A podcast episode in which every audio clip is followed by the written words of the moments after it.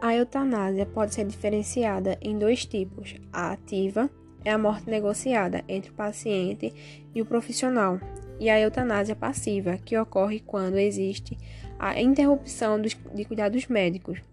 Um exemplo da eutanásia ativa é um filme, Como Eu Era Antes de Você, de Jojo Moyes, onde um dos personagens principais, William Traynor, interpretado por Sam, ele resolve praticar eutanásia após ser após um acidente e ficar tetraplégico.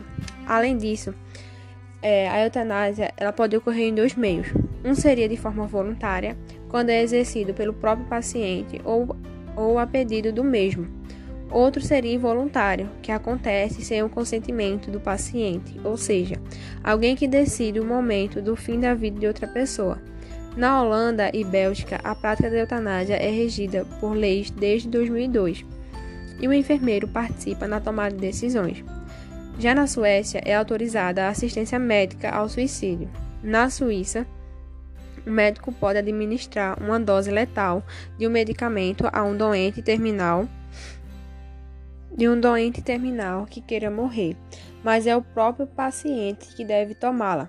Já na Alemanha e na Áustria, a eutanásia passiva não é ilegal, contanto que tenha o consentimento do paciente.